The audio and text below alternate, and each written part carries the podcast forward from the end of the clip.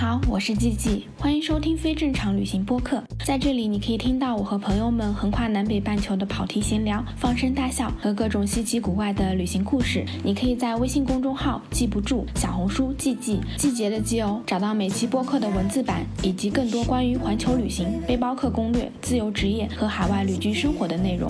让我们一起探索不一样的生活方式，解锁更广阔的天空吧。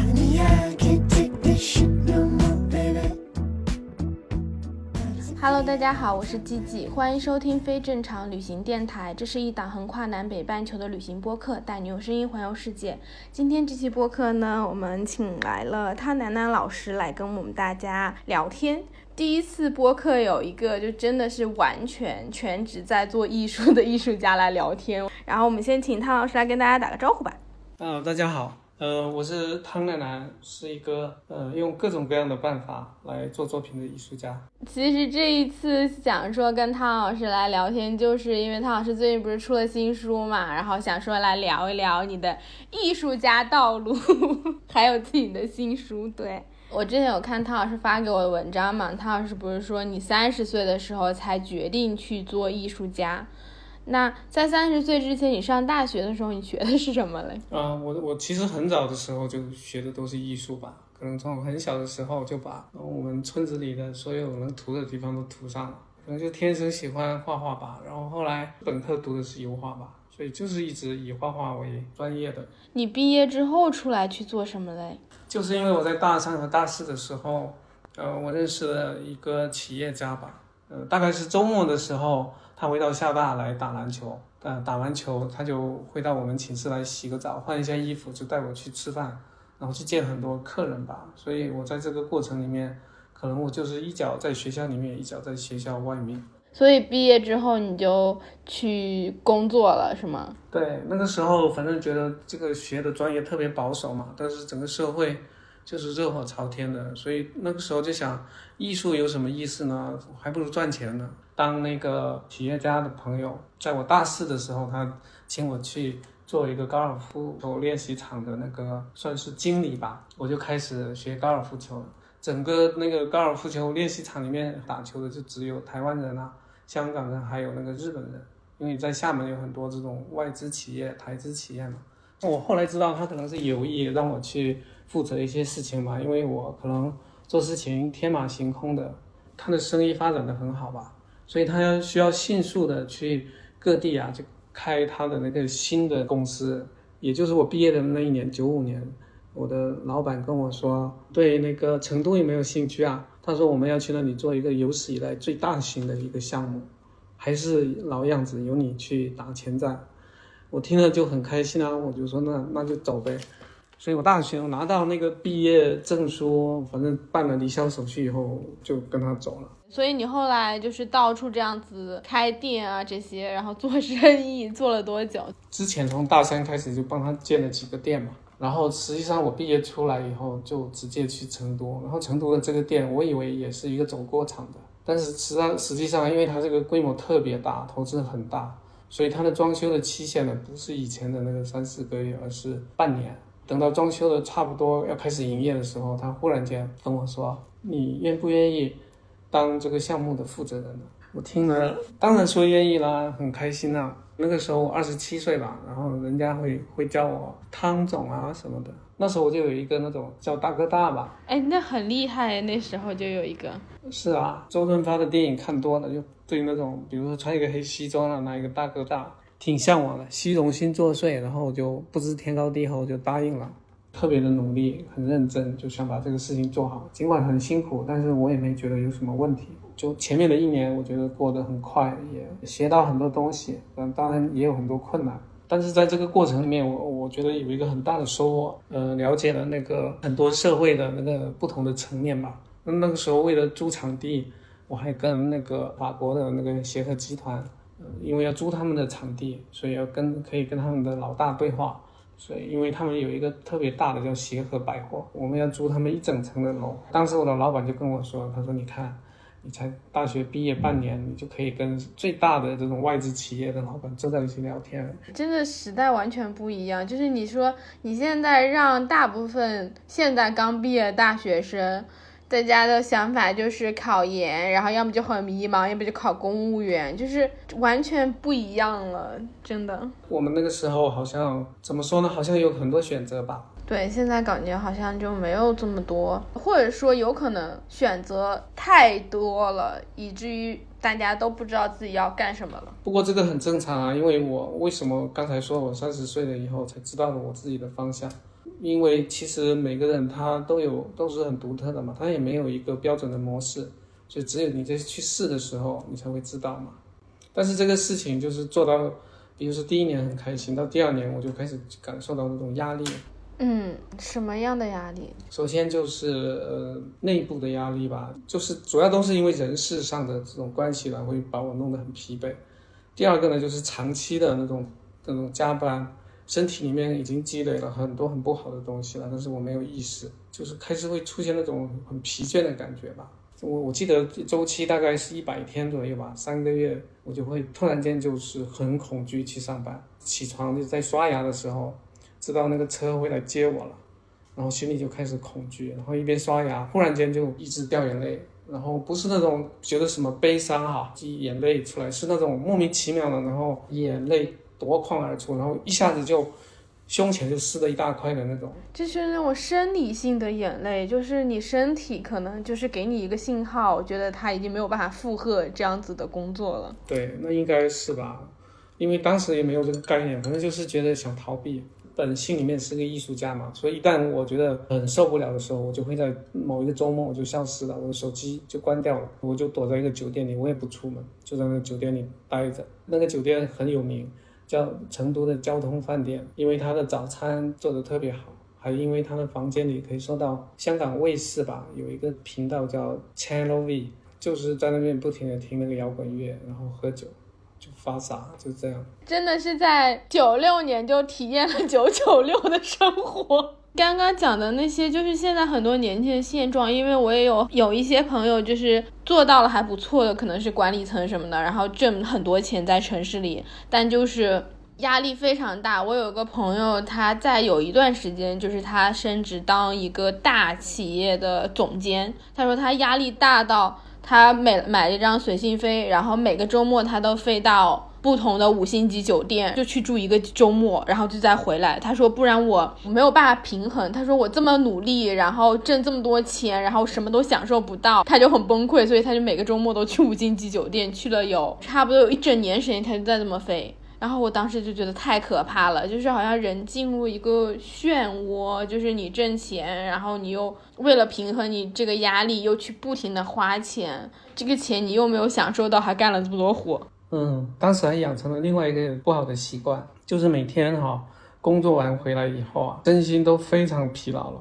但是我躺在床上，我睡不着。我下班了，可能十一点了，我就到了酒吧里坐着喝酒，喝到有点晕了，我才能够回去睡着。这就是现在年轻人的大城市年轻人的生活，大家就是压力很大，然后不得不去寻找一些。刺激或者安慰这种，所以你后来是遇到什么事情，然后突然就觉得，哎，你不要干这份就看起来可能真的很光鲜亮丽的工作了。就我又坚持了大概快一年吧。有一天，应该是那个一个秋天吧，我坐在那个车上，然后那个一条街道就是那个很有名的人民南路，那个车开过去的时候啊，那个车轮把那个落叶都捡起来往天上飞。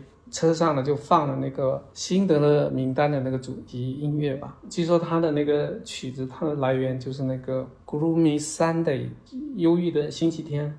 据说很多人听了这个音乐会自杀的吧？对的，对的，我也有听过这个。所以我我记得我就坐在那个车上，看着那个车轮卷起来的那个落叶，然后我就我就想，我的生命是不是真的就像所有的树叶一样，绿的时候绿，该落的时候落，是不是应该都这样呢？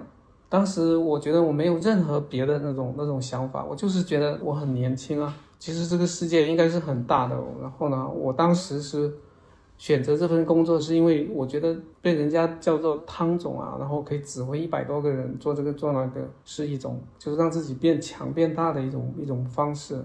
可是我实际上在做的过程当中，我觉得我可能我真的变大吧，但是大的时候可能同时有一张网。就把我把我缠住了。我要是不大，它这张网它可能就不出现了。我越大，它它的网就把我绑得越越紧吧。想了很久吧，一边想一边做。然后当时，呃，公司一开始的时候经营也还不错的。然后呢，但是后来碰到很强的那个竞争对手，就出现了一些瓶颈。反正他们又想了一些办法，然后我们做了一个超级大的一个活动。在做的时候，我就一边做一边明白，反正我工作的越投入，我离开那你的心就越清晰吧。然后直到那个活动做的很成功的那那一天，然后我就跟老板说了，然后他非常的吃惊。他说：“你才二十八岁啊，就有这么辉煌的战果，然后这么好的成绩，你怎么会想到要退呢？”天啊，这不就是资本家说的话吗？但这个东西不是人生唯一的意义啊，就没有必要。我为什么需要这么多东西呢？对吧？对我当时只是很简单的回回答，我说我我感觉这几年可能是我人生最美好的那几年了。嗯，我说有什么钱可以买到这么多的东西呢？我我的青春。你给我那这么多钱，你觉得真的够吗？我觉得他心里他也是明白的吧。我身上有一个野蛮的那一部分，可能就出现了，反正我就走了。但其实还是挺需要勇气的，在那个时代能够做到这个程度，然后一下就把这个东西都抛掉了。这个好像也不需要勇气啊。我觉得就是事情逼到这样，要么你活着，要么你死掉。就是首先就想能活下来吧。我就是觉得不开心嘛。为什么一定要在？这个地方待着，虽然它真的是很好，但是反正就是不想待了，就对了。对，我我明白，现在也可多年轻人就是这样的，像大理啊，大量的人其实就是没有办法在城市生活，然后可能就去很多别的地方。但我觉得是这样的，人生本身就应该多体验，就再多的钱真的是买不回来你那一段的时光，因为有很多事情可能过了那个时间点。你不会去做，你真的以后都不会去做了。所以你这个裸辞之后去哪儿了？可能就是真的是特别丧吧。我就回到了我人生里面最快乐的地方，就是回到了厦门，因为我们还有厦大图书馆的借书证嘛，就借着书，然后睡觉、游泳，就这样整整过了有一年多，就是什么都不想干。中间呢又四处游荡一下，一会儿。去一下泉州啊，一会儿又去一下安徽啊，就全都是在那种小城市里面，就是很怕大城市。反正我就是觉得很累很累，就是想不想不停的睡觉，也不想说话。但是我我现在知道，可能那个时候我就是在自我疗愈吧。真的，就是 汤老师真的在已经在二三十年前就经历现在年轻人最多的问题。到了九九年吧，三十岁了。然后某一天听到那个雅虎上市的，看到那个报纸，就是去了解那个雅虎上市的那个老板叫杨致远。我看的时候吓了一大跳，想说哇，这个在世界上掀起巨浪的人，他只比我大一岁。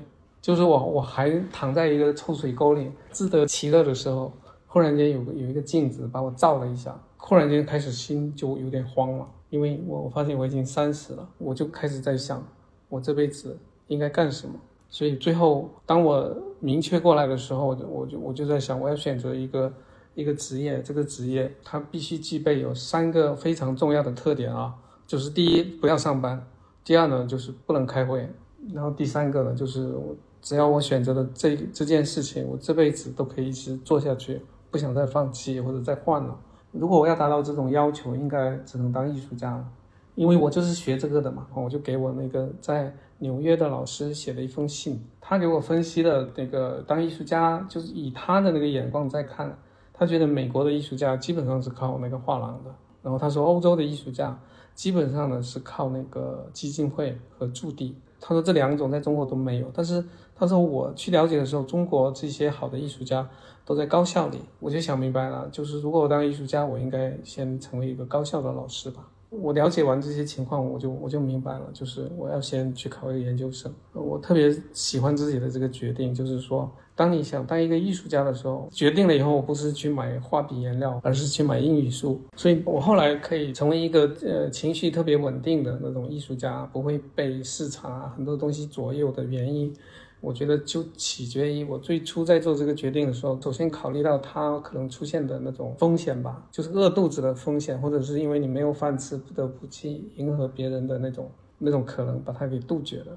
对，我觉得其实这是一个很有参考性的过程，就包括现在，就很多人做决定的时候，他只在追求那个很感性的，就看起来很美好的那个部分。就比如说像我现在也不用上班，可能到可以到处旅行什么的，但是实际上这个背后是有很长一段时间沉淀的。大学毕业的时候。我上了半年的班，然后我就下来决定说，我再也不要上班了。但是我那个时候没有像你想那么清楚，就是说我要做艺术或者要做什么。我唯一的想法就是，我很明确，就是我不能上班。我觉得那个好浪费时间。第二点就是，跟你其实有一点点像，但我没有。锚定说，我真的会去做艺术，因为我是读理科。我唯一的想法就是，我一定要去做一件就我自己的事情，比如说创业，比如说，反正就这件事情它得是我自己的，因为我就是一个做事情会投入很多很多很多的人，就我没有办法忍受这个东西一直在妥协。只要我去上班，你就必须有。业绩有效率，就像你说的，要跟别人商量，然后要跟所有人沟通，最后会变成一个很妥协的结果。然后我就很不愿意，因为我那时候才工作半年，所以我还没有办法养活我自己。但我就想说，那我就不要去上班，我当自由职业者，我去创业团队上班，就一个人可以干 N 个人的活，那我应该学得很快，我就不干了。然后到我现在就可能慢慢的可以比较自由的工作，但它就是有一个思考和选择的过程，就是你刚刚讲的，有很多。人会觉得艺术家可能要有一个很像是市场讲述的故事，就是你得穷困潦倒，你得充满激情，每个艺术家都得像梵高这种。实际上，好的艺术家，就即使是梵高，他创作出来最好的作品，都是在他人生就经历的这些苦难之后，比如说他在修道院里、精神病院里住着的时候，才才画出来那么多好的作品。就他在创作的时候，他其实是一个稳定的状态。我觉得这其实是很重要的，不然你真的会因为你的温饱问题妥协特别特别多，因为你自己没有办法有一个好的创作环境。就是很多特别好的艺术家，我觉得他骨子里啊，就是有一种里面有一个东西，它是不能够被折断的。比如说他的腰杆是不能弯的，一弯，我觉得他的他的艺术就很容易会出现偏差，他的感受就不真实，可能在做的时候他也不开心，重要的是不开心吧。对，我觉得这个真的很重要，就是就是人总是忘记最基础的一些原则。我也是经常遇到有人问说你怎么去做选择，我说做选择很简单，就是这个事情倒好玩，然后你做起来觉得是有意思的，做完这事儿你还挺开心的。我觉得这才是最重要的吧。你是要跟开心的人一起做事情，然后做好玩的事儿，你就能保证你这一生都很开心又很好玩，就是可以一直做下去吗，对吧？对，就可以一直做。在某种程度上，你一直在做这些事情，你就会去吸引这样的人来到你身边。然后你的这些作品也好，你的生活方式也好，它会一直延续下去的。因为所有人都会知道，你是这样去生活的，大家会尊重你，你会形成自己的生活方式，就不太需要按照主流的那几种生活方式去生活了。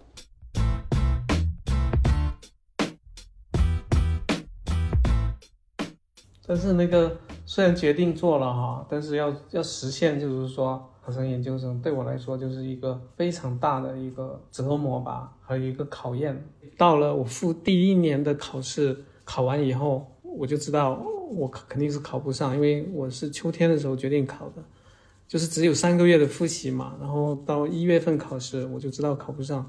然后呢，我回家陪我父母住了一段时间。我先跟我父亲说，我说我我想考研。然后他们马上表示反对，我马上就说，我不会要你们的钱的。然后他们就沉默了，就经济独立的重要性。对呀，然后然后我就走了，坐火车从厦门坐到成都，我又回到了成都，我就在那个川大的旁边啊，就租了一个房子，就每天到川大图书馆读书。又过了两三个月吧，我有厦门的一个朋友去九寨沟玩，回来的时候路过成都，他就叫我陪他玩一下。他说：“你别天天读书了，读了会傻掉的，跟我去玩。”我就带他，因为我在杂志上看到过成都旁边有一个小镇叫黄龙溪，然后当时是一个古镇啊，就是保持的非常好的一个原貌，好像是那个青衣江和岷江汇合的一个点，所以特别美。我就带着他去，去的时候就是在那个小镇的外面，就看到一片特别漂亮的油菜花，然后远远的有一排房子。就是油菜花的尽头一排房子。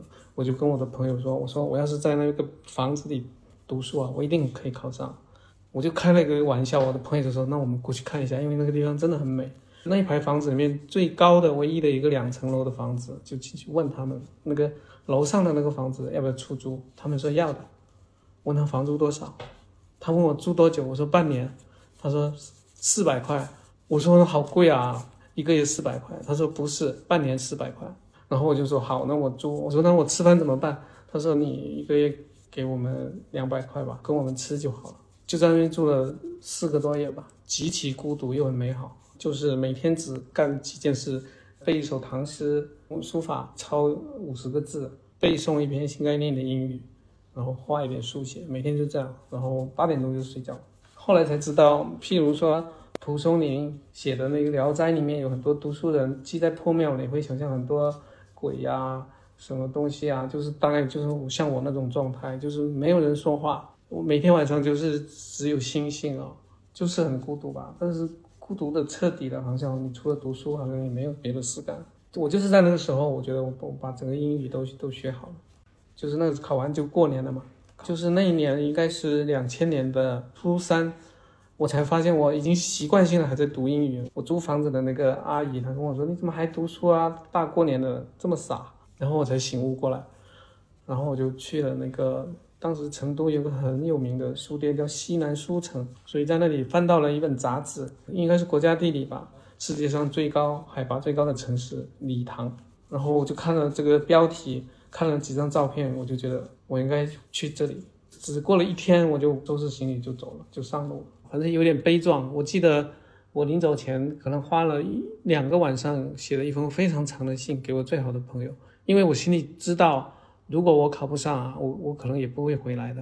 但是在那个路上啊，碰到了几个人，然后都跟我面临同样的问题。我第一个碰到的人就是在康定，我记得他是中南大学毕业的，毕业以后他就分配在那个政府部门，然后到乡下去锻炼一下，然后回来就可以分房子或者是提干之类的。所以他就选择去了一个很偏远的一个山区去工作。我跟这个男生在吃饭聊天的时候。我们在聊到藏族的一些习惯的时候，后面有人插话，我回头去看的时候是一个藏族女孩子，我们就闲聊了几句。她说她是石渠啊，一个四川阿坝州的一个很偏的一个地方那里的一个人，他是到北京去办那个签证，因为他要出国留学，办回来以后大雪封山啊，然后他被困在这里的。那个男生走了以后，我也被困在那里，我也不能往前走。就是整个旅社里面哈，就我们俩。晚上的时候实在是太冷了，我们就在一起聊天喝酒嘛，然后就聊聊了很多。他的情况是，他的舞蹈特别好。然后呢，在以前很多年以前，有一批藏族人，他们就是翻越喜马拉雅山，然后从印度进入到欧洲，现在就成立了。一个基金会，这个基金会就是为了回到这个藏地啊，寻找比较优秀的青年，再把他们送到欧洲去留学。所以他就是被这个基金会选中的人。晚上的时候聊天，他就跟我说：“你别担心。”他说：“其实啊，这个草原上的天气是特别好的，就是这段时间比较冷。如果你五月来，草原上开满了鲜花，你以后来，你可以来找我。”他说：“我们那里真的是不用干什么的，每天就是放放牛啊。”然后草原上都是花，也没有固定的线路，反正就是就是没有方向，没有时间。还有一个很吸引我的，他说我有四个妹妹，长得都比我好看，你可以选一个。就是首先她很美好嘛，其次呢，我觉得她是在我那种非常迷惘的时候，很无助的时候，我好像老天伸下了一双手。我说我说你说的是真的吗？他说是真的啊，是在我们那里又没有你多你一口饭也没有问题啊。总的来说，我心里忽然间有一个地方亮了。在这个世界上，除了我考上研究生，成为一个按照我的理想成为艺术家以外啊，我还有一个一个选择。这个选择就是去草原，那里很美，那里不用上班，那里不用开会，那里有漂亮的姑娘，那里的草原上开满了鲜花。就这个东西，就是对我的特别重要。我好像他跟我说完，就从第二天开始，我就不那么害怕了。然后后来呢？我从礼堂就一直往前走，一直往前走，直到我到了拉萨，还在拉萨停留了将近两个月，直到我收到了那个复试的电话，我才醒悟过来，哇，原来我已经考上了。我回到厦大校园，有一天我我在从校园里穿过去的时候，碰到我以前的一个学弟，他说你的状态好好啊，我不知道什么叫做状态好啊，我也看不到自己，但是呢，我就想起刚刚开始学英语的时候，我说我做了五个小时，只有五分钟在认真，剩下的那个那四个多小时，我都在想我要站起来出去玩，我要站起来干一点别的，可是有一个念头。把我压下来的那个念头，一个很清晰的想法，就是就是我我走在那个厦大的校园里，然后一阵风吹过来，我觉得很凉快，就是那种感觉。所以我觉得我的那个朋友看到我的那个时候啊，就是我心里想想象的自己的样子。我觉得他最后是实现了，真的是一个很美好的故事。然后。人其实不需要说你真的去到那些地方，大家要的只是我的生活里面有一点点希望和亮光，然后这个亮光可能就是另外一个选择的，那他可能就足够支撑你去走到你的下一段路，你可能就足够坚持一下。人是需要这种力量去带你去穿越过去，就等到那个结果出来的那一刻。我在我的这本书的前言里面，我就是很认真的写到这个，所以这个前言的名字也叫草原上开满了鲜花嘛，就是因为我我后来发现，它这个草原啊，在我一开始听的时候，它是在某一个地方的，可是我随着那个时间的流逝啊，我觉得这个草原好像就长在了我我心里了。我后来是没有再见过他。我有一次打了电话，我记得我是走在一个夜市啊，我突然间就很想念他。我就给他打了个电话，没想到他接了，我就觉得好像有一个很远的声音就喊过来。我说你还记得我吗？他说记得啊，然后就说你什么时候来啊？就是感觉是直接不是通过那个电话传来的，好像就是从草原里直接喊喊过来的那种声音。二零一九年，我带了十一个人，我想去找他的，去寻找他的过程，也拍了一个纪录片，也叫《草原上开满了鲜花》。我会做那个展览啊，它的起因就是，也就是那个一九年。杭州发生的那个年轻人呃逆行，然后被交警拦住。我知道有很多人应该看过这个视频吧？就是那个年轻人崩溃大哭的那个是吗？对他忽然崩溃的样子，我就想起我，就是九九年的我，所以我就觉得怎么会把一个年轻人逼成这样？所以当年我要是没辞职，我肯定跟他一样的。所以我我就想，我以后的作品恐怕要变了。就像有有人跟我说有一个草原可以去一样。就是这个世界其实还有很多选择的，很多地方可以去的，不是只有这条路。嗯，是的，这也是我做播客的原因。就是我为什么说它叫非正常旅行，其实就是提供不一样的生活方式。就这个世界，它不是只有这一条路，你只要心里有那个草原在，你可以走出很多路。甚至你可以完全拥有属于你自己的路，只是可能那个路会更艰难一点，你可能要穿过很多迷雾。但是我相信，只要你穿过去，它就是会非常美好的。我自己的感受就是，我我怎么来评价我这本书呢？就是它有一点像月光一样，虽然它不是很亮，但是它可以让你清楚你站的这个位置啊，它是一块很宽广的平原。不要觉得因为光的缘故，因为周围环境的缘故，你你好像觉得你。是站在一个独木桥上，或者是站在悬崖边，或者是指一条很狭窄的路，好像你只有往前走或者往后走，没有别的路。实际上，你永远是站在一个草原上的，它没有路啊。这条路你往前走，它就是路；往哪个方向走，路就往哪里延伸。就是说每个人都需需要有一个像我在一一九九九年的那种决定，你终于了解了社会，终于了解了自己，你这个时候做一个决定，然后这个决定。做完以后，你可以去实践它，但是同时呢，它也并不是唯一的。嗯，是的。最开始听汤老师讲故事就很有年代感，但是其实讲到最后，好像就会发现所有时代的所有人遇到问题都是一样的，只是看起来造成这些东西的原因不一样。但本质上都是一样的，每个人可能就是不了解这个社会真实是什么样子，你也不了解你自己真实是什么样子，你必须要经历过很长一段时间的探索，才有可能做一个自己真正相对来说可能忠于你自己的决定。就好像我那一段就是疯狂工作的经历哈，虽然它给我可能在一段时间内造成了很大的心理压力。和负面的情绪，但是它同时给了我，可能是更多的那种正面的东西，就是你刚才说的，就是我实际上是通过去做这份工作啊，非常全面的了解了，就是整个社会，比如说有钱是怎么回事，没钱是什么感觉，还有甲方是什么思维的，乙方呢怎么应对的，它像一个镜子一样照出我这样一个人嘛。就是，所以，我我也在这个过程中要了解自己，所以我才会做那个我适合当艺术家的这个这个想法和决定。我后来我也不太容易，比如说有人机构拿钱，他们试图跟我合作做一些什么在创作上的东西，但是我我很难被他们打动的原因，就是因为我经历过这些事情。嗯，我前一阵子在想，就是如果让我重新再选择的话，我还是会选择同样的道路。这一路上走来，我就是觉得所有的我都觉得是好的。嗯，对，我觉得没有一条路是会白费的，只是你可能还没有到你的这些经历让你能看得见的时候而已。但是这些东西都不会浪费的。他好像要不要讲讲你的新书？我我一直在想，就是怎么用一句话来定义这个书嘛？但是其实真的还挺难定义的，因为。这本书它可能是非常的特别，它的整个的那个底色啊，就是来源于我从读博士以后，也就是从零九年一直到现在我做的那个呃读书笔记，还有那个我的创作方案的手稿。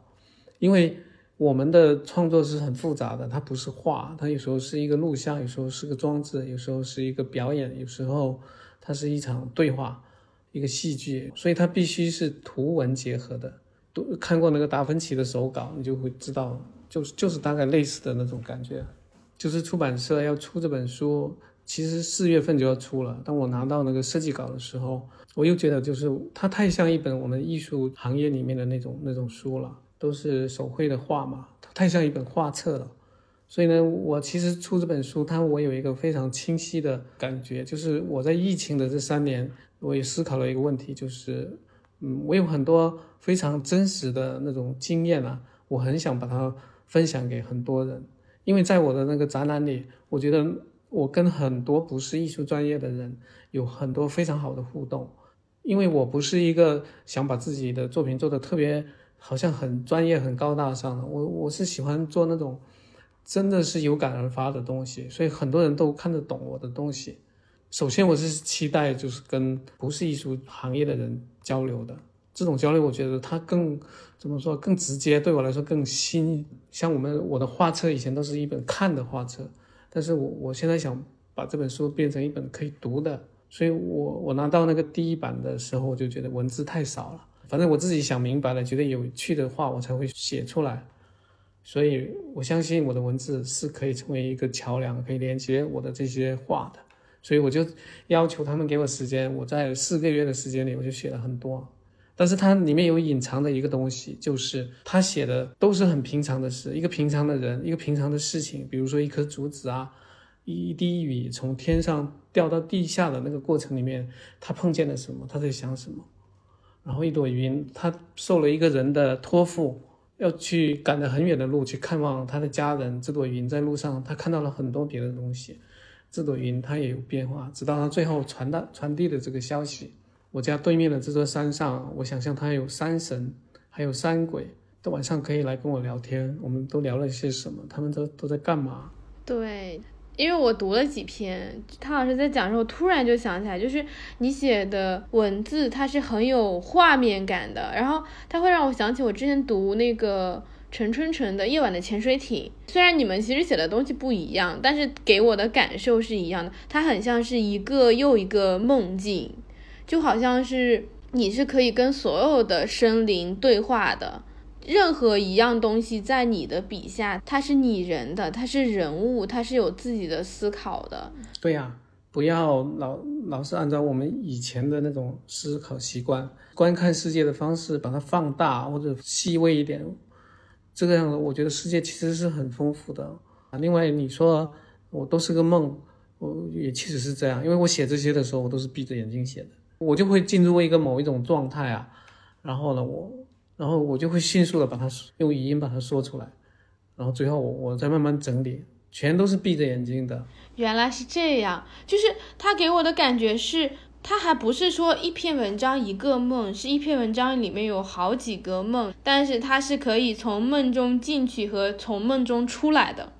你有时候是生活在这个梦里的人，或者说是生活在这个梦里的某一块石头，但有时候你是造梦的那个人，有时候你是像在看这个梦境的人，就像那个梦是个水晶球，然后你只是在旁边看。反正汤老师的这一本书，包括我，其实我去过一次你们的工作室，那个时候你们还在扫描那个稿子，还在编号，就是最最早的时候，然后我就翻了几页，我当时就觉得特别有意思，因为很多时候有意思的它不是最终的那个结果，就比如说这个作品呈现出来，而是过程。创作是怎么产生的？然后在这过程中在思考什么？然后有一些甚至有些是错的东西、对的东西，然后再改正的东西，这个东西才是很好玩的部分。